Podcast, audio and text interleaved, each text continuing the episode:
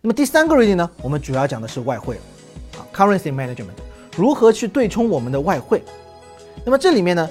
相对来说，由于外汇这个产品啊，大家在学习的时候啊，比较容易搞混，因为同样的一个外汇标价，它会涉及到两种币种，所以呢就比较的晕啊。那么今天呢，我们就来讲一讲，如何通过 swap 这个产品去管理外汇风险。我们来看一下具体的内容。